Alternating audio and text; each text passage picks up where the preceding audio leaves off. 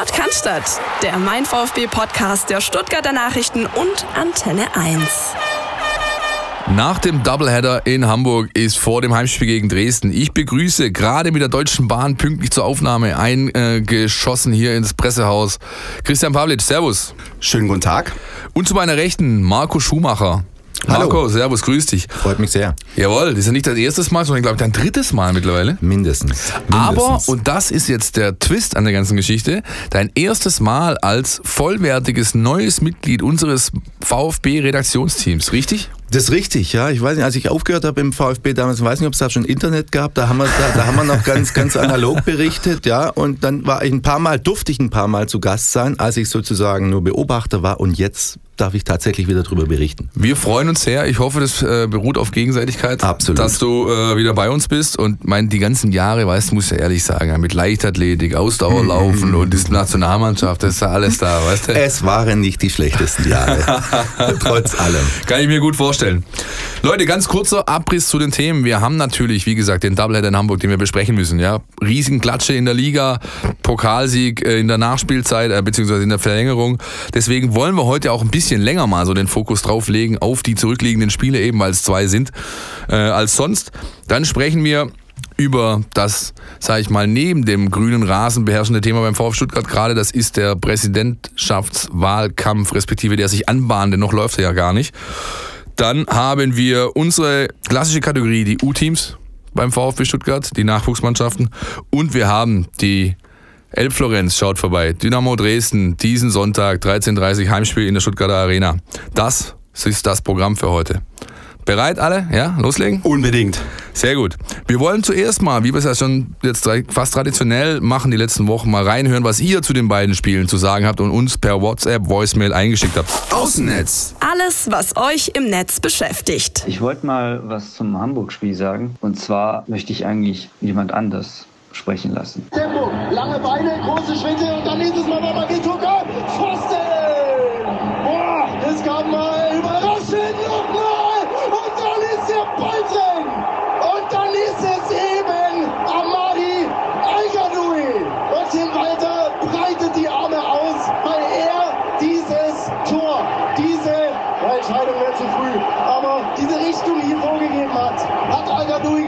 Also ich möchte den Jungs einfach Lob aussprechen. Sie haben gebissen, gekämpft, sind gelaufen, haben nicht nachgegeben, sind auch Risiko gegangen. Einfach ein unfassbares Spiel und ich bin froh für uns alle, vor allem für die Jungs, weil es für ihren Kopf wichtig ist, dass wir das Ding einfach irgendwie nach Hause geschaukelt haben. VfB Stuttgart Herzlichen Glückwunsch. Hallo, liebes Podcast-Team, hier mal wieder der Patrick. Ja, ich glaube, wir sollten die zwei Spiele gegen Hamburg, ähm, sowohl das eine als auch jetzt der Sieg heute, nicht überbewerten. Weder die Niederlage noch eben der Sieg. Das sagt meiner Meinung nach noch nichts aus. Ein Pokalspiel ist ein eigener Regen. Das sind 5 Euro ins Phrasenschwein. Ich weiß, aber so ist es nun mal. Und so ein 6-2, wenn das mal so eine Eigendynamik nimmt, so ein Spiel, dann kann sowas, also es darf eigentlich nicht passieren, aber dann kann sowas passieren. Ich glaube, jetzt zählt es gegen, äh, gegen Dresden daheim. Da muss die Mannschaft Farbe bekennen. Da muss die Mannschaft zeigen, was sie auf dem Kasten haben und wie weit sie gehen wollen mit dem Trainer oder eben nicht. Und ich glaube, dass wir erstmal aufpassen sollten mit irgendwelchen Walter rausschreien oder Kommentare online sind, die auch verständlich sind teilweise. Aber ich glaube, also man sollte so fair sein, jetzt diese beiden Spiele abhaken und zu gucken, was gegen Dresden passiert und zu gucken, wie die Mannschaft dort auftritt und wie dieses Spiel ähm, dann laufen wird. Und danach kann man dann tatsächlich meiner Meinung nach erst ein Fazit ziehen, egal in welche Richtung. Und bis dahin, ciao.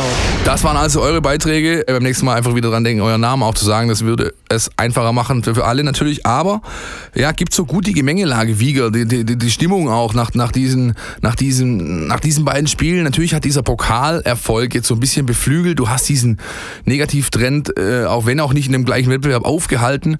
Und der Blick sollte jetzt nach vorne gehen. Wie ist denn euer beide Einschätzung? Christian, du warst vor Ort, beide Spiele.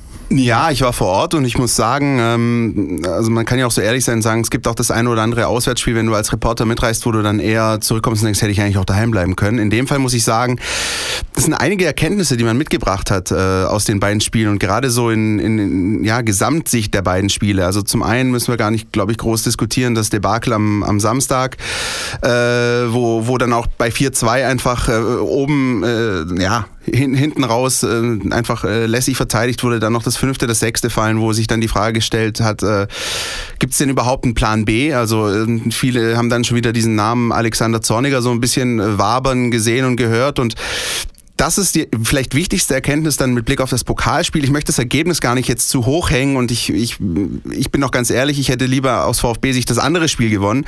Was aber für mich ähm, wichtig ist, ist, dass ähm, Tim Walter gezeigt hat, dass er einen Plan B kann. Und das war äh, eine Umstellung, dieses Tannenbaum-System ein bisschen kontrollierter.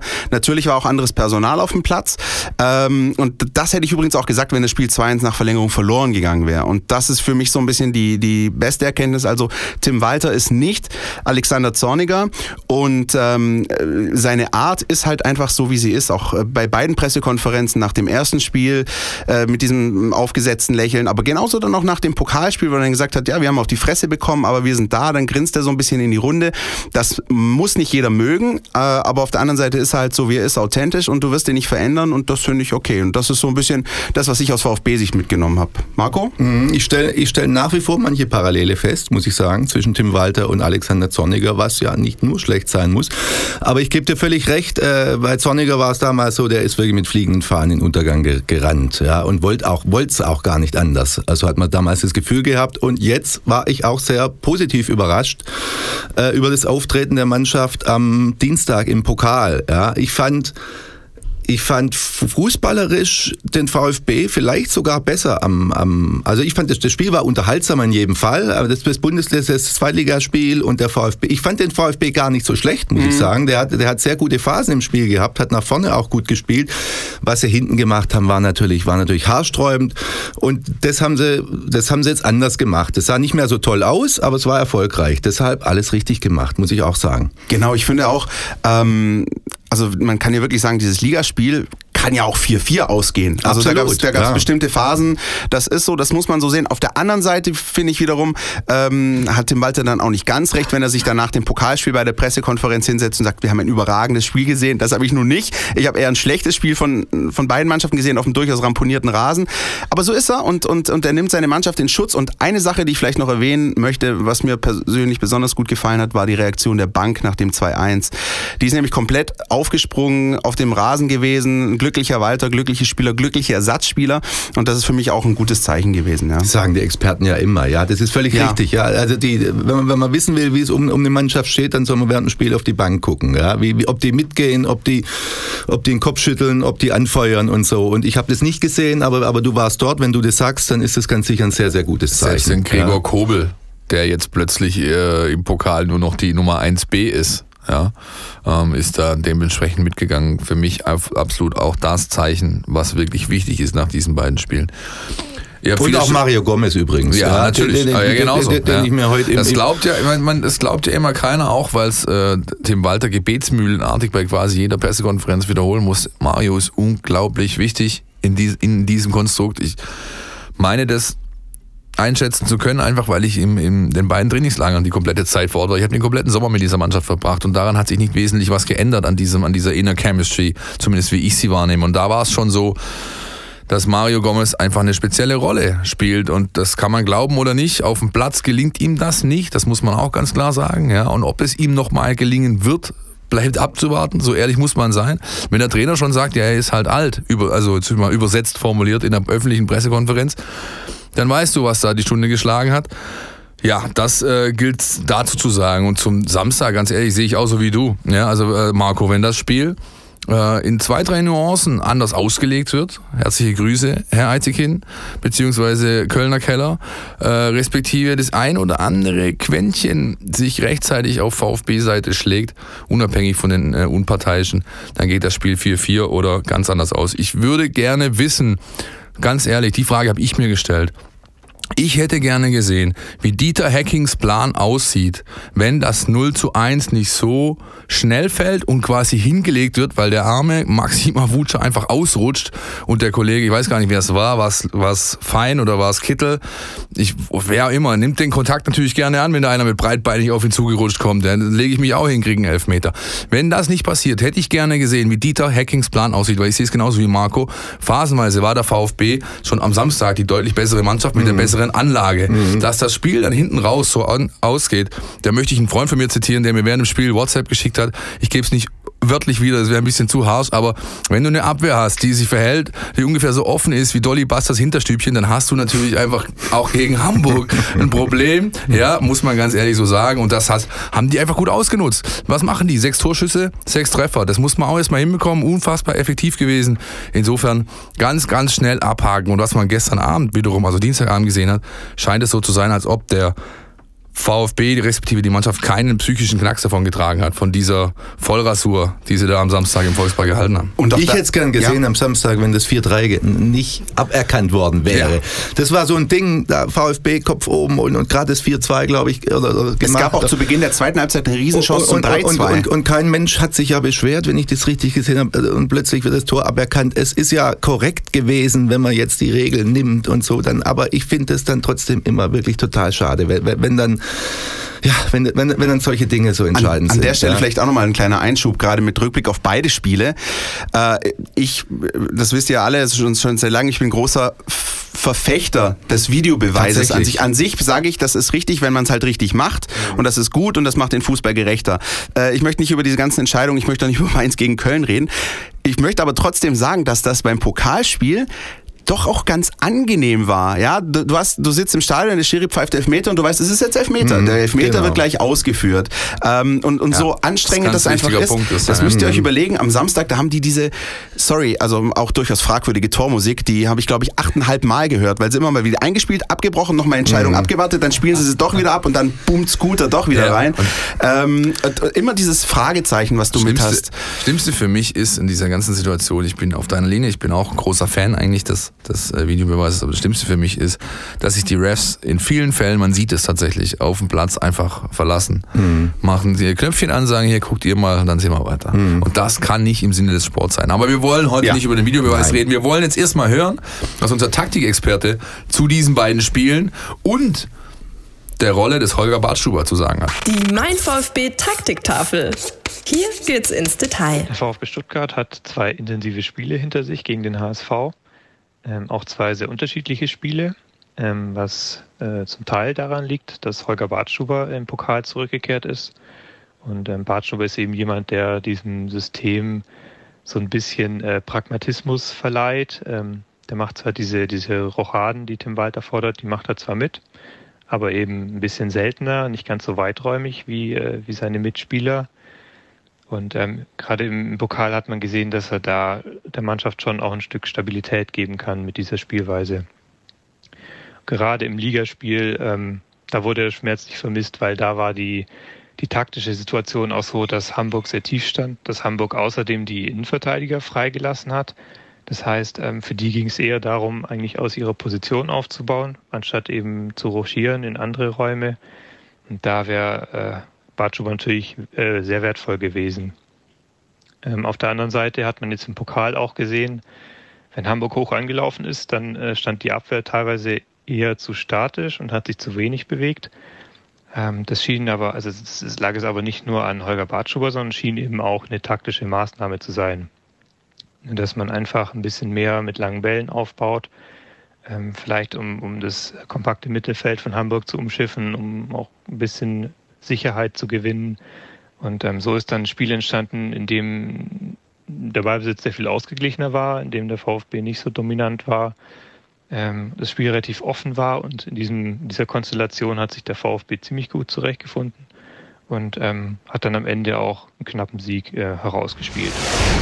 Ja, das die Einschätzung von Jonas Bischofberger, unserem Taktikexperten, der Woche für Woche uns äh, beliefert mit seinen Eindrücken. Und ich glaube, ähm, das ist mal ganz interessant, auch so aus der Perspektive zu sehen. Es ist natürlich einfach für jeden ersichtlich. Ich glaube, darüber ähm, gibt es keine zwei Meinungen, dass die Abwehrkette mit Holger Bartstuber qualitativ besser ist. Und ich finde auch nicht nur Holger Bartstuber an sich, sondern äh, ich finde auch die neben auch Marc Oliver Kempf äh, ist einfach ein Stück weit stärker, ähm, stabiler. Natürlich. Ähm, das ist ein unfassbarer Unterschied, ja. wie der Fußball spielt. Ja. Was mir immer noch ein bisschen, also ist, äh, Holger Bartstuber, ich, ich finde wirklich, er macht das sehr gut. Für die Champions League reicht es nicht, aber in der zweiten Liga ist er nochmal das Maß aller Dinge, Abwehrspieler technisch. Aber immer, er hat immer so ein schönes Foul im Mittelkreis dabei. Und wie er sich dann immer ja. ärgert, dass, er, dass es ja. Foul gepfiffen kriegt. Aber das Wichtige das ist, ist das Wichtige ist, glaube ich, und da wird mir Marco vielleicht recht geben, das Wichtigere ist, äh, vor allem in dem Spielstil, äh, den der VfB zu pflegen versucht unter Walter, Abwehrspieler haben sehr viel oft den Ball am Fuß. Und nenn mir einen besseren Abwehrspieler in der zweiten Liga mit in Ballbesitz wie Holger Bartschuh. Gibt's keinen. Ich habe also ich habe ehrlich kein, noch keinen gesehen, Marco. Nein, ist, ist ja völlig klar. Und das Entscheidende für mich ist, oder so wirkt es zumindest auf mich, dass er diese zweite Liga jetzt auch angenommen hat. Ja? Ja. Also, dass er nicht rumläuft und denkt, eigentlich müsste ich hier in der Champions League spielen. Was mache ich hier eigentlich? Das sind doch alles nur Pfeifen. Ich habe wirklich das Gefühl, dass er, dass er, dass er das alles angenommen hat, dass es ihm auch, dass er auch Bock hat mittlerweile, dass er alles andere abgehakt hat, was er, Ja. wovon er da vielleicht geträumt hat und was ich, was ich nicht äh, verwirklichen ließ. Und, und wenn das so ist und, und den Eindruck macht es auf mich, dann, dann ist es natürlich ein unfassbar wichtiger Es- Spieler für den VfB. Ist ja klar, wenn er, wenn Es er ist, fit ist. es ja. ist zum Glück so und ich weiß auch, dass äh, Tim Walter an dem Abend nach dem Sieg gegen Hannover mehrere Stoßgebete, glaube ich, gen Himmel geschickt hat, als sich Marcin Kaminski, sein etatmäßiger Nebenmann für Marc-Oliver Kempf, so schwer verletzt hat, äh, dass das auch so kommt, wie es jetzt gekommen ist, weil er gesagt hat, ich brauche den Holger, ohne den wird's halt nicht reichen, weil Maxim Avuca, Aidonis damals noch, da war Ned Phillips noch gar nicht da, halt einfach nur Perspektivspieler sind, nicht mehr, nicht weniger. Die kann ich mal reinwerfen, die kann ich versuchen heranzuziehen, aber, wie man jetzt gesehen hat, beispielsweise in Hamburg, ich kann sie halt nicht in einem Spitzenspiel über 90 Minuten da in den Hexenkessel reinwerfen und sagen, Leute, Junge, du musst jetzt heute liefern. Das Ja. funktioniert halt leider nicht. Mit ja. Bartstube hast du einfach einen, der kein Problem damit hat, vor 60.000 zu spielen. Nein, der Das dann ist- erst richtig gut spielt. So sieht's aus, ich wollte es ja. gerade sagen. Genau, Ja. das zieht, das, daran Ja. zieht der sich hoch. Genau. Ja? Ja. Der Und- weiß heute, hast du auch gegen Union gesehen. Ich habe mich mit Nico Willig vor kurzem äh, mal am, am Trainingsplatz unten ähm, gesprochen. Der hat gemeint, was der Holger in diesen Tagen von Berlin abgezogen hat, nötigt ihm immer noch aller, allerhöchsten Respekt auf, weil er war quasi kalt. Der hat ja die Wochen davor keinerlei Rollen gespielt. Der hat keine Spielpraxis gehabt. Der, aber der wusste, heute knallt's, heute muss ich da sein und er war da. Es hat nicht gereicht. Aber an Holger Bartschuber lag sicherlich nicht an diesem einen Abend in der alten Försterei. Nee, und ich habe auch, ähm, also für mich persönlich, so wenn ich dann auf der Tribüne sitze und ich sehe das Spiel, ich habe da so ein Grundvertrauen da noch langsam in die Defensive. Also ähm, beispielsweise bei einem Pokalspiel, Heiko und ich saßen auf der Tribüne, in dem Moment, als äh, das 2-1 gefallen ist, haben wir uns nur zugenickt und also uns war klar, dass in dem Moment äh, der HSV keine Antwort mehr finden würde. Normalerweise kannst du beim VfB oft genug pessimistisch sein denken, oh, man, ho- hoffentlich hält das jetzt und so. Aber das war im Pokalspiel eigentlich dann klar, das spielen sie jetzt runter. Und das ist auch der Tatsache geschuldet, dass Holger Bartschuh auf dem Platz steht. Was sagst du denn eigentlich, Marco, zu Pokali G, unserem äh, neuen Topscorer Hamadi Al-Gadoui? Ich muss gestehen, ich kannte den Mann äh, nicht, bevor er zum VfB gewechselt ist. Ich habe die zweite Liga nicht so wahnsinnig intensiv verfolgt und äh, muss gestehen, ich bin ganz großer Fan geworden ja, von ihm. Mir, mir gefällt der Typ, ja, dieses, dieser, dieses lange Elend, der da vorne drin steht und dann jedes Mal knips, wenn er reinkommt, auch von seiner ganzen, von seiner ganzen Körpersprache gefällt er mir. Also das ist ein schlauer Einkauf gewesen vom VfB, ja, weil er Tore schießt, weil er die zweite Liga kennt, weil er wahrscheinlich, ich weiß es nicht, auch nicht, auch nicht dann äh, den Riesenärger macht, wenn er mal nicht spielt. Also es war ein cleverer Schachzug, den Mann zu holen, finde ich. Erinnert, erinnert euch manchmal auch, ich weiß nicht. Und wie heißt der Spitzname nochmal?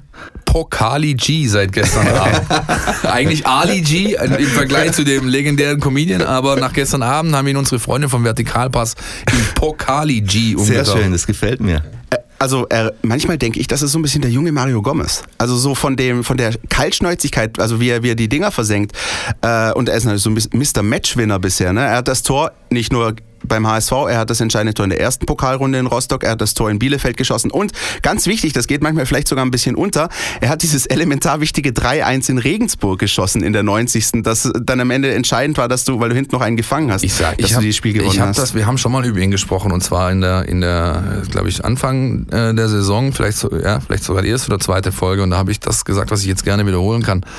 Ähm, der Mann war mit Philipp Clement zusammen für 36 Scorer-Punkte in der letzten Saison verantwortlich. Könnten sogar 39 gewesen sein, ich muss nochmal genau nachgucken.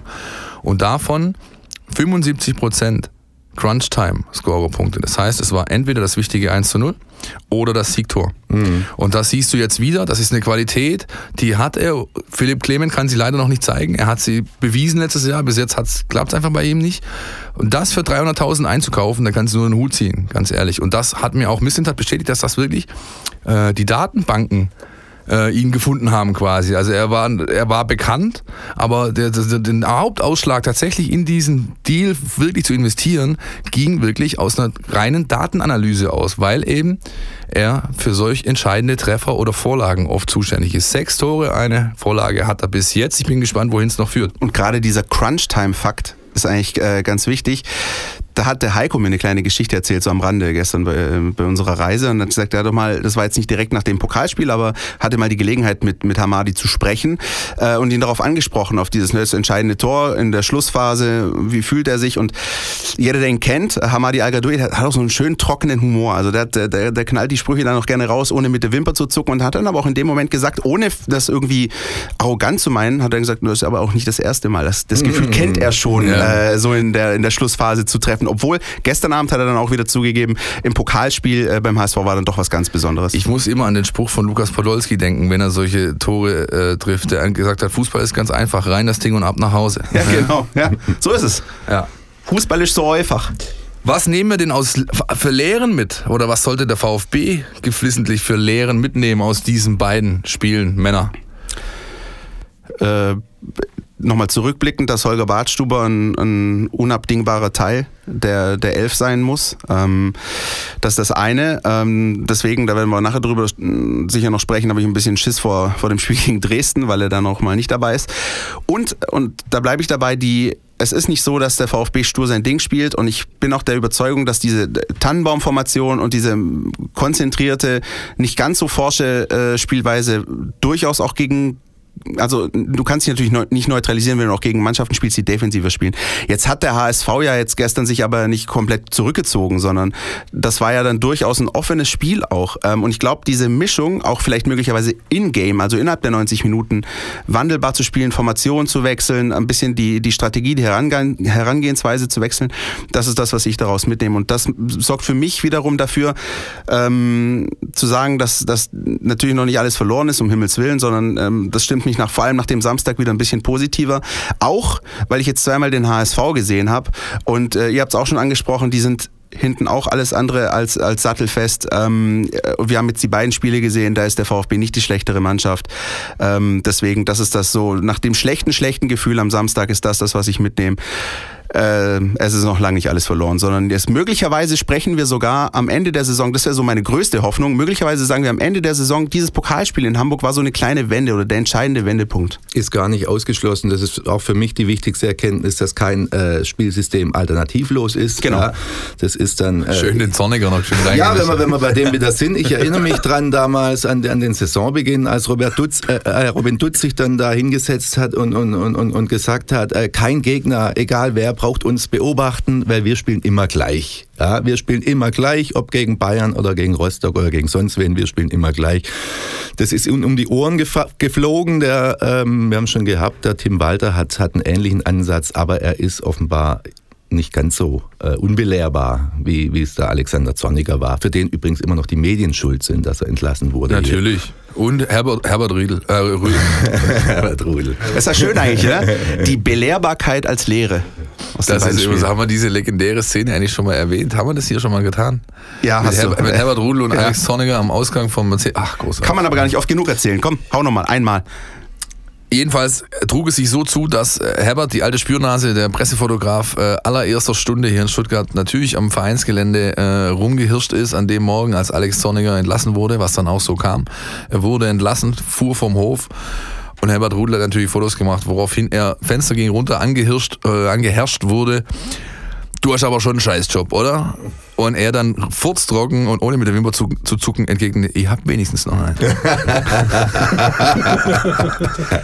und damit war das Gespräch beendet ja, mit Herrn Zorniger. Das war schon eine, eine richtig großartige Nummer, die Herbert übrigens immer wieder sehr gerne erzählt und das kann er auch viel besser als ich jetzt in dem Fall. Ja. aber hast du auch gut gemacht. Das ist ein bisschen war wie Robin Alexander, der alle zwei Wochen bei Markus Lanz sitzt, auch die gleiche Geschichte erzählt, aber du schaffst es auch so zu erzählen, als, sie, als würde sie sie gerade zum ersten Mal erzählen. Finde ich gut. Nee. Und, und ich kann sie nicht mal, muss ich sagen. Umso besser, dann hat sich gelohnt. Geschichten erzählt haben auch einige Kollegen, die sich äh, rund um den VfB-Präsidentensitz beworben haben die letzten Wochen. Davon gibt es jetzt immer weniger, nämlich nur noch vier. Aber ich glaube, wir müssen so ein bisschen zumindest sprechen über das, was da die letzten Tage passiert ist. Ne?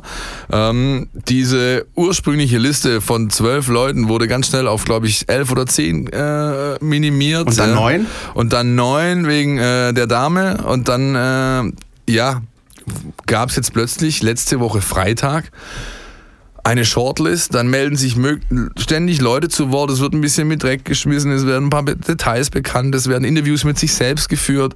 Ähm, was sagen wir denn dazu, Leute? Also ich sage, dass es ähm, kein schöner Freitag war. Äh, schön war in der Hinsicht, dass ich, dass ich gerade mit den Kollegen im Zug nach äh, Hamburg gefahren bin und äh, wir hatten auch einiges zu tun dann. Ähm, und die Zugfahrt war sehr schön, aber was sich dazu getragen hat, so meldungstechnisch fand ich, erst kam ja Matthias Klopfer raus, dann kam der nächste Kollege und so weiter. Und du hast dann gemerkt, irgendwann hat sich rauskristallisiert, der VfB verliert hier gerade so ein bisschen die Kontrolle über, über so die, ja, die Kommunikation. Und deswegen war es dann auch nicht mehr überraschend, dass dann am, am Freitagabend diese Meldung rauskam, wo dann eben vier Namen, die noch übrig sind, drauf standen. Auf der äh, Liste Guido Buchwald nicht dabei. Ähm, ist für mich alles äh, ein bisschen unschön und ich finde, man kann manchmal komplizierte Dinge auch einfach runterbrechen. Ich finde, all das hätte sich der VfB ersparen können, wenn er das gemacht hätte, was wir eigentlich immer schon, nicht nur wir, sondern auch viele andere gefordert haben, wenn er einfach von Anfang an transparent gewesen wäre, äh, gesagt hätte, wie viele Bewerbungen, wie die Namen heißen ähm, und, und das alles, ja, wie gesagt, wir reden über die Bewerbungen des Präsidenten des VfB Stuttgart. Ähm, das wurde ja mit, mit Begründung Persönlichkeitsrechte äh, dann verneint, er gesagt, wir, wir nennen die Namen nicht. Den Moment hat der VfB verpasst, von Anfang an transparent zu sein und dann ist die Geschichte eben so gekommen, wie sie gekommen ist und das ist nicht schön. Nee, das ist nicht nur nicht schön, das ist sogar sehr traurig, weil ich, ich finde, der VfB hat nicht nur die Kontrolle über die Kommunikation verloren, sondern von, von Beginn an im Prinzip die Kontrolle über das komplette Verfahren. Mhm. Also das frag mich nicht, wie ich es machen würde, aber, aber viel schlechter kann man es aus meiner Sicht nicht machen, als die es jetzt gemacht haben. Und jetzt haben sie es hingekriegt, dass, äh, dass nach Jürgen Klinsmann, gut, da ging es um, um, den, um den VV, ja, jetzt geht es um den Präsidenten, aber so, so wahnsinnig viele Legenden hat der VfB nicht. Und jetzt hat er es geschafft, bin bin zwei, drei Wochen zwei der größten Legenden komplett zu verprellen. Ja, man kann Gründe finden, dass weder der eine noch der andere für, für, für das Amt vielleicht die perfekte Lösung ist. Das ist unbenommen. Aber dass man es nicht hinkriegt, das irgendwie mit Anstand äh, zu lösen und dass man diese beiden Spieler jetzt dermaßen vor den Kopf stoßt, das finde ich, finde ich, finde ich extrem schade und traurig, muss ich sagen. Das, das zum einen und zum anderen diese Präsidentenfrage. Ja, du hast völlig recht. Die fehlende Transparenz, das Gefühl, da wird, da wird gemauschelt, ja, da, da wird irgendwas gemacht, was die Leute nicht mitkriegen sollen dieses Gefühl begleitet einen schon die ganze Zeit, ob es stimmt oder nicht, aber, aber man hat dieses, dieses Gefühl, dass die was verheimlichen und dass die irgendwas im Schilde führen, was, was die Leute nicht mitkriegen soll, damit am Ende irgendein Präsident vorne steht, der dem Verein gewogen ist. Ja. Philipp, du ich meine, wenn, ja, wenn, wenn der Vereinsbereich sich schon gezwungen sieht, äh, seitenlange äh, Stellungnahmen auf der äh, Webseite des Vereins zu veröffentlichen, um sich zu rechtfertigen, dann weißt du, dass da ziemlich viel im Argen liegt. Jetzt ist es, wie es ist. Das ganze Thema wird uns leider noch eine Weile begleiten, denn die Shortlists aus den vier Kandidaten, darauf steht eine Frau, Susanne Schosser, ehemalige RTL-Managerin, darauf steht Klaus Vogt, ein Unternehmer aus Böblingen und Gründer des FC, Mitgründer des FC Play Fair. Darauf steht äh, Martin, heißt er glaube ich, Bitzer, ja. der ehemalige Rektor des Württemberg-Gymnasiums, eine Schule, mit der der VfB seit 20 oder mehr Jahren kooperiert, weil dort die ganzen ähm, Nationalspieler kooperiert, äh, hat, ja. kooperiert hat, nicht mehr, richtig, das ist nicht mehr der Fall. Ähm, die Nationalspieler zum Unterricht gingen oder gehen und äh, Klaus Riedmüller, richtig? Christian. Christian Riedmüller, Entschuldigung, Christian Riedmüller aus ähm, Tübingen, seinerseits der Mastermind hinter der mittlerweile deutschlandweit agierenden Buchhändlergruppe oder Kette Osiander. Diese vier aus 4 macht 2, das ist jetzt das, was auf den Vereinsbeirat wartet, bis Ende nächster Woche und dann kann dieser tatsächliche Wahlkampf um das Präsidentenamt endlich losgehen und am 15. Dezember wiederum ist dann die finale Wahl. Ich befürchte einfach, und das ist wirklich das, was mir am meisten so irgendwie im Nacken sitzt, dass es nächste Woche nicht arg viel sauberer weitergeht. Das hört auf. Geschichte. Nein. Ich bin gespannt, wie sie es lösen. Ich bin sehr gespannt, wie sie es lösen. Also ich, ich kenne Klaus Vogt und Martin Bitzer kenne ich persönlich, zwei total integre Männer. Ja, äh, den, das gleiche höre ich vom Christian Riedmüller, den ich nicht kenne. Die, die, die Frau Schosser, die sagt mir gar nichts, von der weiß ich nichts. Ja. Aber ähm, ich bin gespannt, wie sie es lösen. Ich bin gespannt, ob sie, ob sie sich an den Klaus Vogt, ob sie sich trauen, ja, er mit seinem mit seiner kommerzkritischen, äh, mit, mit dem Play, FC Playfair und diesen Dingen. Also es wird interessant, aber Ja. es sind, es sind all, die, zumindest die drei Männer, wie gesagt, die Frau kenne ich nicht, sind, sind, sind me- meines Erachtens nach äh, gute und integre Leute, ja, die, die, äh, denen der VfB sehr am Herzen liegt. Auch das ist ja wieder ein bisschen dieses, ja, wie du es jetzt einfach verkompliziert hast. Jetzt hast du vier Kandidaten, dann kürzt es runter auf zwei. Dann weißt du wieder nicht, was die zwei möglicherweise, die rausfliegen, dann sagen, ob die noch irgendwie Ja, was ja, hinterher klar. treten und so. Und das ist halt so wieder Scheibchen, Scheibchen, Scheibchen und äh, ich, ich, ich kann mich nur wiederholen, ich bin irgendwie einfach nur froh, wenn wir den 16. Dezember haben. Ja, andererseits muss man natürlich auch, also finde ich, immer wieder mal ähm, einschränkend erklären, wir wissen zwar mehr, als äh, uns vielleicht lieb ist oder wie auch immer, aber wir, wir schauen natürlich auch nur von außen drauf. Wären wir jetzt in der Situation gewesen wie der Vereinsbeirat, der plötzlich unerwartet durch diese ganze Kuddelmuddel abgebrochene Mitgliederversammlung, Rücktritt, Präsident, plötzlich vereinsintern in eine Rolle gerutscht ist, für die eigentlich gar nicht vorgesehen war. Also ich beneide keinen, der da drin sitzt, ganz ehrlich, ja, ähm, weil du einfach Entscheidungen triffst von einer Tragweite, die, die, die riesig ist und weil natürlich die Chance, Fehler zu machen, deutlich äh, höher ist als ähm, ja, das, das, eben keine zu machen. Ja, also das, das ist also wirklich Völlig richtig. muss man schon, finde ich, immer wieder auch mal anmerken, dass diese Herrschaften keine leichte Aufgabe haben und sich fast so wacker wie irgendwie möglich versuchen zu schlagen. Ja? Und es aus unserer Warte einfach ist, dann zu sagen, hey, hör mal hier, hör mal da. Aber Äh, ich- äh, ich glaube, Grund, ich- grundsätzlich ich- sind wir alle einer Meinung, glaube ich. Ja, oder? oder? Ja, oder? das- es ist der Vereinsbeirat, aber ich befürchte, dass eben denen noch ganz viele andere Leute reinquatschen, auch wenn, Ja. sie, auch wenn sie es alle bestreiten und dieser, so weiter. Ja, dieser Eindruck, dieser Eindruck drängt sich auf, leider. Ja, und ähm, wenn man eben, ja, Nein. Ja, das ein oder andere, ja, lassen wir es lieber mal bleiben an dieser Stelle und warten einfach ab, was der nächste Stand ist, ähm, wie sich es dann gestaltet ab dem 7. November und dann schauen wir, wie wir da mit weiter. Irgendeiner umgehen. wird schon was sagen und darüber diskutieren wir nächste Woche. Ist ganz Ja. einfach. Und notfalls, die Telefonnummer von Thomas Berthold ist anscheinend in ganz Deutschland bekannt. Der ist schnell angerufen und kann da kurz aus dem Off ein bisschen äh, Heckenschütze geben, ne, den Heckenschütze geben.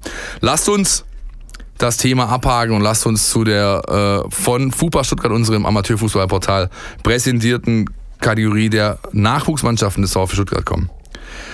Am Wochenende gab es was, was es diese Saison beim VfB 2 noch ganz, ganz selten gab. Ich glaube sogar noch nie. Nämlich einen ungefährdeten zu Null Auswärtssieg. Ja, das ähm, beim SV Sandhausen 2, wir haben noch drüber gesprochen, ich habe auch noch die Frage gestellt, welcher Sohn des ehemalig, eines ehemalig legendären VfB-Liberos spielt da? Marco, weißt du's? Nein. Jesper Verlat. Gut, Ach, ähm, du hast ja. gesagt, du hörst unseren Podcast. Beim SV Sandhausen 2 Ja, eigentlich ist, so, eigentlich, ist, eigentlich ist er so eins gewechselt, aber Ja. da kommt er halt nicht zum Zug. Also wird er wohl bei zwei. Ich habe nicht auf die Aufstellung geschaut, aber er müsste eigentlich spielen. Anyway, jedenfalls 3 zu Gibt 0 bei gewonnen. Sandhausen 1 noch den Isländer, der gut aussehen? Rurik noch. natürlich. Sexy Rurik. Hashtag sexy Rurik. Ja. Wieso kommst du jetzt ja. auf diesen gut aussehenden Isländer? Ja, Stichwort Sandhausen und Verlat war doch auch so ein, so ein hübscher Kerl, ja, oder Ja. nicht? Ja, also der Sohn Ja. sicher auch. Meinst du, ja. die kaufen eher danach ein, als dass sie Ich hab- sportliche Qualitäten oder Äh, Lassen wir Gut, das. äh, lassen wir das Thema. Wir rutschen, wir, wir, wir, wir ja, driften ab.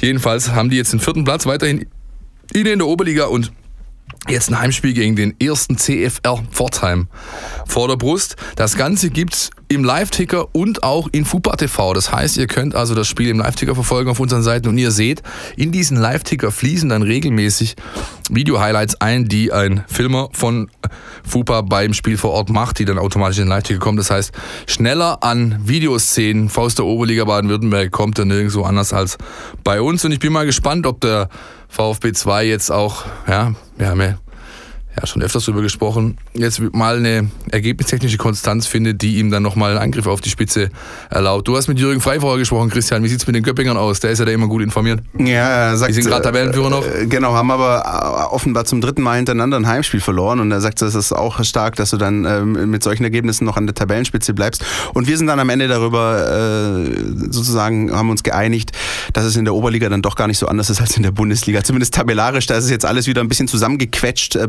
punktemäßig und ja, wahrscheinlich ähm, geht es jetzt alles so ein bisschen wieder von vorne los. Die Karten werden neu gemischt, meine Damen Marco, und wann Herren. hast du denn das letzte Mal so ein Spiel im Schliens gesehen? Bei einer guten Roten und einem. Jetzt frag doch nicht solche Sachen, Philipp. Hätte ja sein können, dass du, dass du sagst, du letzte Woche Also, war ich nein. mit meinen Kindern da mal Eins, kurz. eins, ein, ich muss, also eins meiner ersten Erlebnisse mit dem VfB als, als, als, als, als Reporter sozusagen war das Pokalspiel des VfB 2 gegen Eintracht Frankfurt, wenn ihr euch daran Rainer erinnert. Adrian, ja. 6 zu 1. 6 ganz zu klar, 1 6 zu mit, 1. glaube ich, Hildebrand und Hinkel und Ja, Klepp und, und, so. äh, Die- die-. Die erste Generation. Anschließend habe ich sehr, sehr viele Spiele von der, von der zweiten Mannschaft gesehen in den Jahren darauf und auch von der U19 mit Kurani. Und wie sie alle hochkamen, schon seit ein paar Jahren, muss ich gestehen, habe ich einen Haufen Kinder und gar nicht mehr so wahnsinnig viel Zeit, da jedes Mal zuzuschauen, obwohl ich das sehr bedauere. Ja? Und wenn ich das noch dazu sagen darf, äh, ich fände es übrigens sehr, sehr wichtig, wenn die zweite Mannschaft aufsteigen würde. Weil, Das- weil, äh, da sind wir uns ja wahrscheinlich einig, ich habe wir da wahrscheinlich schon oft besprochen. Ja? Also weil einig, Oberliga ja, und, und das passt natürlich alles nicht zusammen Ja. mit dem Konzept, das jetzt auch Hitzelberger hat und so.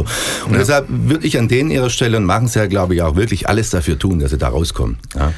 Das tun sie, ähm, ähm, soweit es ihnen möglich ist. Ob es dann reicht, werden wir sehen. Ich habe ja, ja schon öfters gesagt, sie müssen jetzt mal gucken, dass sie sich ein bisschen stabilisieren und dann nächstes Jahr nach der Winterpause angreifen. Das tut gerade auch so ein bisschen die U19, habe ich das Gefühl, dieses, dieses Angreifen. Die haben also schon länger ähm, nichts mehr abgegeben. Die haben jetzt nur noch ähm, einen Punkt Rückstand auf den Tabellenführer Mainz, sind Tabellendritter und haben am Sonntag um 13 Uhr auswärts den ersten FC Kaiserslautern vor der Brust, also ein ganz klarer Pflichtsieg. Da bin ich mal gespannt, was noch geht. Ja, da hat ähm, ähm, ja hat äh, auch so ein bisschen die Abstinenz von Per Lockel ähm, ähm, beziehungsweise das wieder zurückkommen. Der Kapitän ist wieder da äh, dazu geführt, dass ja deutlich mehr Struktur und eine ordnende Hand in dieser Mannschaft ist. Lockel selbst hat ein überragendes Tor geschossen, findet er bei uns in der App äh, 40 Meter am Wochenende Ball angenommen beziehungsweise Ball äh, bekommen, an sich vorbeilaufen lassen, Volley das Ding mit links 40 Meter einfach oben unter die Latte gejagt. Super Typ, Herr Lockel übrigens. Ja, super Typ, ja, Der ist genau. noch auf dem Württemberg. Ist, glaube ich, Ja, einer, der ist einer, tatsächlich einer, noch da, der, ja. einer der Ist letzten. eigentlich ja. die, die Nominierung fürs Tor des Monats schon raus? Das ist eigentlich ein heißer Kandidat, oder? Ja, also der VfB beziehungsweise die, der, äh, die Nachwuchsmannschaften, die haben ja auch ihre entsprechenden Facebook- und Twitter-Accounts, die haben tatsächlich die Sportschau direkt angehauen, wie sieht's denn aus, braucht er noch eine Nominierung und mal gucken. Ja. Das Ganze ist ja mittlerweile so, dass im Schliens, als auch auf dem Einser, wo die, wo die Spiele stattfinden, die Pflichtspiele dieser drei Mannschaften U17, U23, U19, gibt's überall äh, Analysekameras, die quasi so in Vogelperspektive alles aufnehmen, was da passiert. Scouting-Feeds. Scouting-Feed vom Training produzieren, aber eben auch von den Spielen. Und da hast du jetzt eigentlich immer garantiert Bewegtbild, wenn sowas passiert. Wäre eine Klasse für den Jungen, wenn das, wenn das, wenn das so weit kommt. Tja, und die U17. Ich äh, mag mag eigentlich gar nicht mehr so drüber sprechen, weil ich jede Woche dasselbe erzähle. Ja? Die Jungs haben ganz, ganz schwieriges Jahr vor sich, äh, mussten komplett oben abreißen lassen, ja, haben jetzt zwei Niederlagen in Folge. Also das Problem mittlerweile ist, weil die Liga so eng ist, tabellarisch zwischen Platz, äh, sag ich mal, 4, 5 und den Abstiegsrängen auf 12, dass die, wenn die jetzt am Samstag nicht in Augsburg gewinnen, äh, am Sonntag um 13 Uhr, dann müssen die nach unten schauen. Weil es ganz schnell ist, dass du da durchgereicht wirst. Ja, weil selbst der 12. hat neun Punkte, die haben jetzt nur, glaube ich, nur 14 oder 15. Also sechs Punkte sind halt schnell zugespielt irgendwie, kann schnell was passieren.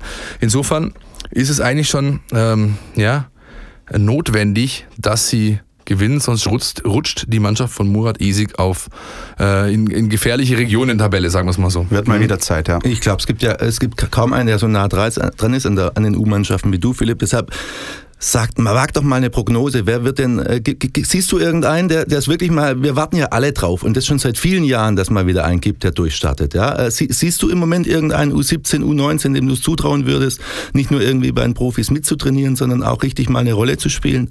Der heißt Lilian Eckloff, der Ja? Spieler. Ja. Und da legst dich fest? Da ja? lege ich mich fest, wenn es einer schafft, tatsächlich wirklich weit zu kommen, the next big thing quasi zu sein, dann Ehrlich? ist es er. Ah ja, okay. Ja, weil er einfach alles hat, weil er ähm, äh, weil er einfach wirklich alles hat. Er kann scoren, er kann verteidigen mittlerweile, er kann äh, Fußball spielen und er hat was, was du nicht lernen kannst. Er hat einfach, der hat Gefühl, der hat Auge, der erkennt, wann ich was tun muss, wo muss ich den Ball wie temperiert hinspielen. Ganz, ganz feiner Techniker und ähm, ist eben auch schon jetzt mit 16, beziehungsweise mittlerweile ist er 17 geworden vor ein paar Wochen, äh, fester Bestandteil der U19 mhm. und das schon letztes Jahr Saison gewesen. Da hätte, war er regulär, hätte er, sage ich sogar noch, in der U16 spielen können. War er schon U19-Spieler, geht also ähnlich wie Timo Werner einen Weg, dass er permanent mit äh, Jahrgangsälteren zu tun hat. Da wirst du gestählt, da bist du hart, da wirst du sehr viel lernen und er ist regelmäßig von Tim Walter äh, sobald es möglich ist, inkludiert ins Profitraining. Also da erwarte ich mir eigentlich, wenn der Junge klar im Klopf bleibt, ganz immer muss man immer dazu sagen, und auch wenn er äh, gesund bleibt, noch viel wichtiger, erwarte ich mir, dass das einer ist, der ähm, ja den Weg gehen kann von Leuten wie Chleb Kedira und so weiter, die okay. eben aus der Nachwuchs Abteilung fester Bestandteil der ersten Mannschaft irgendwann wurden. Was ja so ein bisschen ärgerlich ist diese Saison, ist ja, dass, dass wenn gerade mal jemand von den Jüngeren so auf dem Sprung ist, sich dann einfach verletzt. Luca Mack mit ja. der schweren Verletzung und jetzt ganz aktuell David Grötzinger, ne? Ja, wobei man Unterschiede machen muss. Ähm, David ist, David wird ein solider Drittligaspieler werden. Okay. Das wird er werden und äh, drüber wird es wahrscheinlich eng. Und bei Luca sieht die Sache anders aus. Der könnte halt schon, äh, ja, also Zweitliga-Stammspieler, wenn nicht sogar Führungsspieler, traue ich ihm zu. Erste Liga wird sich zeigen. Er hat sich zum denkbar schlechtesten Zeitpunkt verletzt, denn er war die ganze Vorbereitung, wir haben über ihn gesprochen. Ja, das ist so bitter. Äh, immer so an der, an, der, an der Schwelle, wirklich, dann war oftmals sogar im, im, ähm, äh, bei den Testspielen einer der wenigen, die über 90 den Lachs gezogen haben. Ja, der Trainer hat auf ihn gebaut. Dann wurde er, weil eben Überangebot zu U21 geschickt zu Paco was, war dort sofort auf Anhieb Chef auf dem Platz und Führungsspieler, trotz Kapitän ähm, Lukas Kiefer, trotz einem Mark Stein, der mit Hertha BSC schon Champions League gespielt hat, war das der eben Luca Mack, der da den Ton angegeben hat und dann kommt diese Verletzung, die ihn jetzt irgendwie sechs Monate fast rausnimmt. Das ist natürlich schade für den Kerl. Ja. Nun ja, wir werden es weiter beobachten, vor allem du, Philipp. Ach, ähm, ja. Was wir auch beobachten werden, wahrscheinlich viele andere auch und äh, ziemlich wahrscheinlich auch sehr viele äh, mitgereiste Gästefans aus Dresden ist das Spiel am kommenden Sonntag. Heimspiel mal wieder für den VfB. Dynamo Dresden ist der Gegner und ähm, nach den zwei Heimniederlagen gegen Wiesbaden und äh, Kiel wird es jetzt wahrscheinlich auch mal wieder Zeit für einen Heimsieg, oder? Sind wir uns einig? Ohne Wenn und Aber. Ich denke auch, ja. Wobei, das ist, das ist ein unangenehmer Gegner, das wissen wir auch. Aber ich glaube auch, ja. Also gegen Dresden, mir fällt jetzt kein Grund ein, warum sie gewinnen sollen, aber auch keiner, warum sie verlieren sollen. Nein, ganz ernsthaft. Also jetzt nochmal, um das dann nochmal abzurunden von, vor, von vorher. Der VfB hat ja, hat ja tatsächlich eine Supermannschaft, ja. Und, und wenn, wenn sie dann keine verrückten Sachen machen und so, dann, dann müssen, dann, dann sind sie doch in der Lage, jeden Gegner zu dominieren. Und jetzt haben sie den Rückenwind aus, aus, aus, aus Hamburg jetzt. Also ich glaube, dass die alle wild entschlossen entschlossen sind, jetzt den Leuten mal wieder zu zeigen, äh, was möglich ist. Was mir ja. aufgefallen ist, vor allem bei den Spielen, die schief gelaufen sind, ist, dass der VfB so latent die erste Halbzeit verpennt. Also äh, das ist in, in, in, bei allen den drei Niederlagen passiert und das ähm, wieder Pokalspiel, äh, Elfmeter in der zweiten Minute. Das muss sich ändern. Der VfB muss halt wirklich, auch so blöd sich anhört, aber du musst von der ersten Sekunde an da sein und mal hier zeigen, äh, Leute, ihr seid hier beim VfB und hier gibt es nichts zu holen. Das hat mir in den letzten beiden Heimspielen gefehlt. Also ich ähm, sehe das nicht lang nicht so locker wie ihr beide. Ich glaube, das ist ein ah, sehr, heute bist du mal der Pessimist. Ich glaube, das ist ein sehr, sehr gefährlicher Gegner, meiner Ansicht nach, weil er aufgrund dessen, was sie für einen Fußball spielen, auf einem völlig falschen Tabellenplatz steht. Mhm. Ich habe jetzt mehrere Spiele von denen live gesehen, unter anderem gegen KSC, da haben sie, glaube ich, 2 zu 4 verloren und äh, gegen Hannover 96 0-1 oder 0-2. Die waren in beiden Spielen die klar bessere Mannschaft haben einen richtig gepflegten Fußball äh, auf den Platz gebracht, ja, ein feines Füßchen, fast alle. Der Fiello, Christian Fiel, ehemaliger VfB-Jugendspieler, VfL Kirchheim, Stuttgarter Kickers, Alemannia Aachen, war schon überall, zuletzt lange Jahre Kapitän bei Dynamo Dresden, jetzt der Trainer ist ein, wie es sich gehört für einen Deutsch-Spanier, der beim VfB ausgebildet wurde, jemand, der auf sowas steht, der lässt nicht ackern und holzen und die lange englische Naht spielen, sondern lässt Fußball spielen. Und das ist meines Erachtens wirklich ein Pfund, mit denen die wuchern können. Und bisher hat's halt einfach, haben die einfach nicht die Ergebnisse geholt. Spielerisch, das, was ich gesehen habe, ähm, muss ich sagen, ist das eine Mannschaft, die eigentlich eher irgendwo zwischen, sage ich mal, sieben und elf stehen ja, sollte. Auf ja. jeden Fall. Und nicht auf Platz 17. Und der VfB, wie gesagt, zuletzt zweimal genau die Situation gehabt. Kellerkind, abgeschlagene Mannschaft, kommt daher, ähm, und haben, sie haben zweimal den gleichen Fehler gemacht, denn sie haben zweimal diesen Gegner als für zu leicht empfunden und haben entsprechend, äh, sage ich mal, vielleicht nicht alles auf den Platz gebracht, was sie auf den Platz bringen können. Insofern wäre ich da nicht so optimistisch, was das Spiel angeht am Wochenende. Und was noch erschwerend hinzukommt, Zeichenvogel Schumacher ist erstmals wieder dabei. Gottes Willen. wir beide, Schuh, wir beide, ja, Es ist, großartig. es ist jetzt wieder mein erstes Spiel äh, auf der Pressetribüne, ja. Und das letzte war äh, das in Wolfsburg. Äh, äh, Der Abstieg? Der Abstieg, ja. Das, war mein Wow. Letztes, das war mein letztes Spiel, ja. Also deshalb Boah. wollen wir mal schauen. Christian, ja, können, wir, Christian können wir Dienst tauschen? ich würde sagen, neues, neues, neuer Anfang, neues Glück. Ja, wir gehen es ganz, ganz unbelastet an. Toi, toi, toi, Marco. Was glaubt ihr, was die Dresdner wieder mitbringen werden? Die waren jetzt unter der Woche im Pokal da in Berlin mit fast über 30.000 Mann, sind die da runtergeritten in die Landeshauptstadt. Äh, die Bundeshauptstadt, Entschuldigung. Und ähm, da bin ich mal gespannt. Letztes Jahr gab es diesen Fanmarsch. Könnt ihr euch auch noch dran erinnern? Unfassbar, unfassbar. Und allein deswegen ist es für mich eins der Heimspiele, auf die ich mich am meisten freue. Ähm, weil, weil das, ich, da werden noch Erinnerungen wach bei mir an dieses 3-3 in der zweiten Liga damals, nicht nur weil es ein geiles Spiel war, sondern weil ich das echt auch beeindruckend fand, wie die, die ich glaube, da waren es auch 15.000, 20.000 Dresdner Fans, die gelbe Wand da in der Untertürkheimer Kurve, die sich echt äh, zu 99 Prozent benommen haben, ja, die, du wissen wir auch, da können große Teile auch ein bisschen anders. Und das war für mich beeindruckend. Das war für mich ein richtig geiler Fußballnachmittag und ähm, das äh, hoffe ich mir zumindest auch am Sonntag. Das finde ich schon stark, sowas. Also ist mir allemal lieber, als wenn äh, Wien Wiesbaden äh, wirklich mit einem Bus ankommt und es keinen offiziellen Kartenverkauf gibt. Das ist Kein, kein Scherz. Äh, Wien Wiesbaden hat keinen Kartenverkauf gestartet für die Spiele, da ist halt ein Bus hergefahren. Dann ist mir sowas deutlich also lieber. man sollte in diesem Kontext dennoch erwähnen, äh, dass äh, das schön ist, solange es friedlich bleibt. Ja. Auf das jeden ist Fall. natürlich äh, bei den Dresdnern auch immer so eine, so eine Sache. Ähm, die haben natürlich auch ihre entsprechende Vorgeschichte, aber natürlich, ich freue mich auch drauf, weil die Atmosphäre wird, wird einfach ein Knaller werden, ganz ehrlich, ja, weil die eben so viel mitbringen, weil die Bock drauf haben, weil die einfach auch alles geben, egal in welcher Situation sie stehen und so wie sie gerade eben im Rücken zur Wand, dann werden die eher noch besser. Das ist ähnlich wie mit Holger Badstuber, der das auch braucht, wenn die Hütte kocht. Dann werden, werden, werden die noch besser, sowohl die Mannschaft als auch natürlich die Fans äh, draußen. Also Dynamo Dresden ist auch für mich ein, ein, trotz allem ein, ein sehr positiv belegter Club. Ja. Ja. mit, mit, mit dieser Fanbase, mit dieser Tradition, mit dieser Geschichte. Ja. Matthias Sammer, ja, nicht zuletzt deshalb Ja. einer meiner Lieblingsspieler, kommt von Dynamo Dresden. Ich Ja. habe damals Brötchen verkauft, habe ich glaube ich schon mal erzählt. Die. Geschichte ist großartig. ja. Du hast zumindest eine Halbzeit lang Brötchen verkauft. Im. Halbfinale, wann war das? wir- 87 und 89, Ja, ja, Ende der sowas, 80er ja. im Halbfinale. Ich glaube, und so, also deshalb Dynamo Dresden, damit verbinde ich ganz viel und freue mich wirklich Ja. auf das Spiel. Ja. Zu Matthias Sammer kommen wir nachher nochmal. Tatsächlich. Ja. Ähm, wisst ihr noch seinen Spitznamen von damals? Äh, nee. Feuerkopf. Ach, Feuerkopf. Ah, ja, ja. ja, ja, Feuerkopf. Ich glaube, der war der nicht sogar von, den, von Winnie Schäfer, den Winnie Schäfer ihm genannt hat. Die sind mal aneinander geraten bei irgendeinem Hallenturnier, erinnere ich mich. Und, aber ganz- Damals, als noch das Die zwei- Hallenmaß die die beiden, die beiden das- Feuer, das- Feuerköpfe genau, sozusagen. Das, Ja. das DFL Hallenmasters. Großartig. Habe ich Ja. übrigens immer geguckt, ja. Also das hat, hat den Winter äh, deutlich verkürzt für mich, diese Hallenturniere. Schade eigentlich. Übrigens, mit Winnie Schäfer wäre ich auch mal gern aneinander geraten. Ja, da wäre Aber- wär was passiert. Da ja, das hätte ich ich auch. gern gesehen. Ja. Gut, Leute. Ähm, wollen wir mal kurz hören, was der Trainer in der Pressekonferenz zum Spiel sagt? Unbedingt. Dynamo musste gestern Abend ran, ging noch mal länger wie euer Spiel. Spielt es eine Rolle jetzt?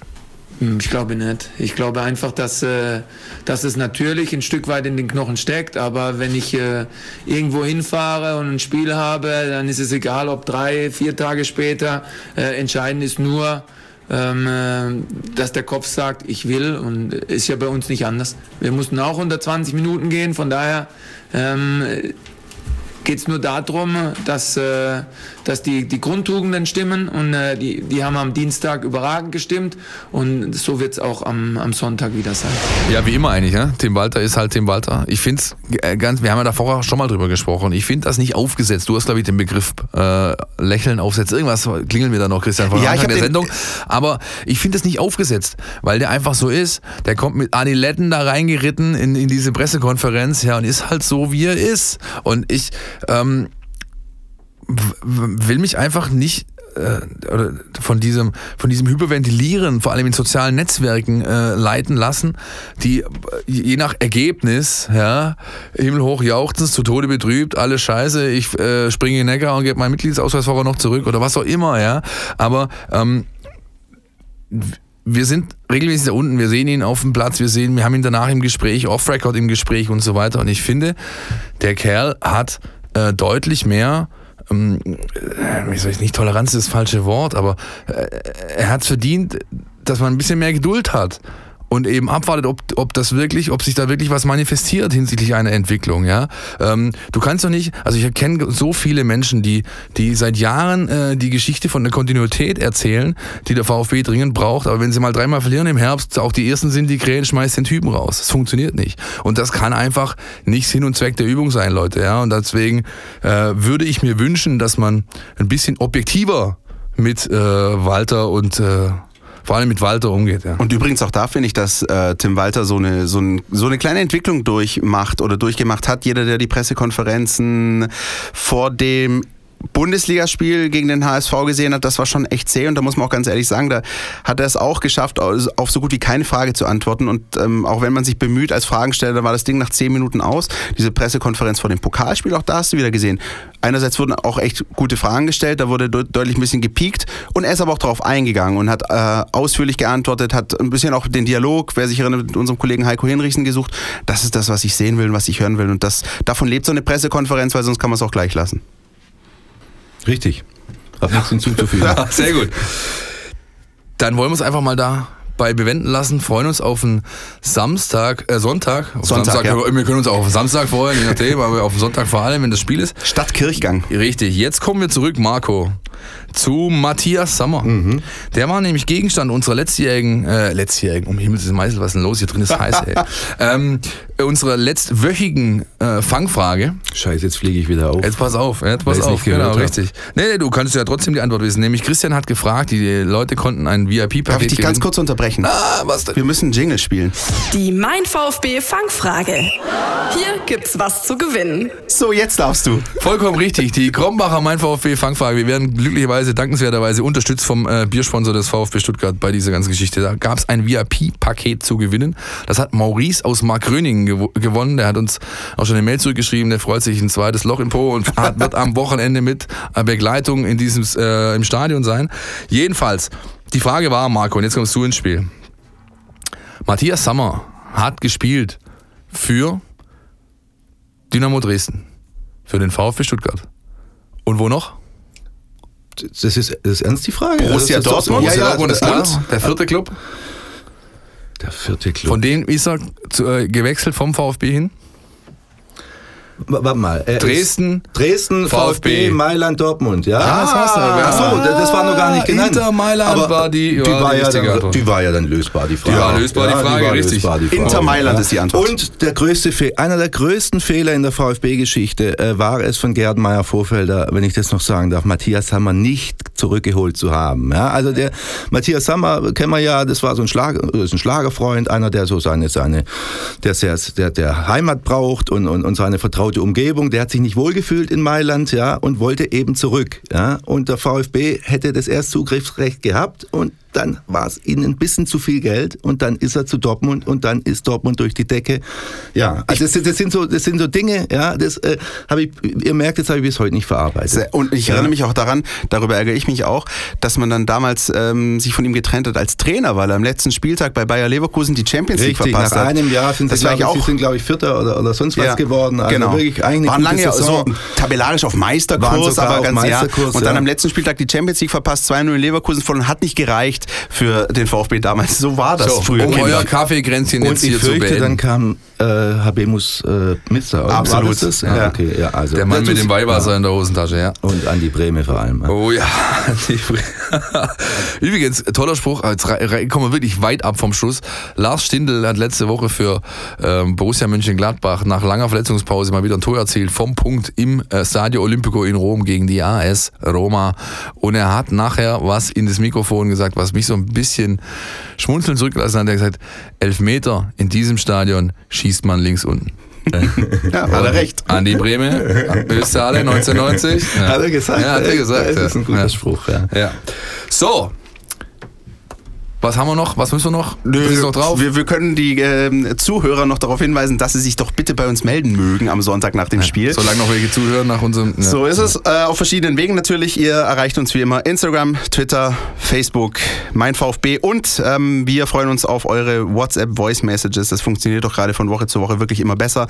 0160 989 35788. Meldet euch bei uns und wie Philipp schon am Anfang gesagt hat, bitte auch gerne den Namen dazu nennen. Dann können wir nämlich euch auch labeln, wie man ich so schön mir sagt. die Nummer immer noch nicht merken. Der Christian liest die runter, als ob er gerade das 6 aus 44 oder wie immer dieses Lotto-Ding. Anyway, gut Superzahl gemacht. 3. Ah.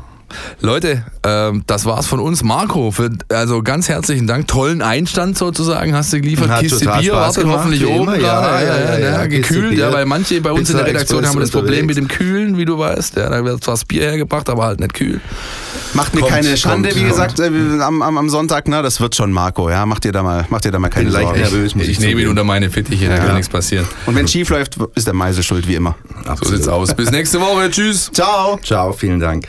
Podcast, der Mein VfB Podcast der Stuttgarter Nachrichten und Antenne 1.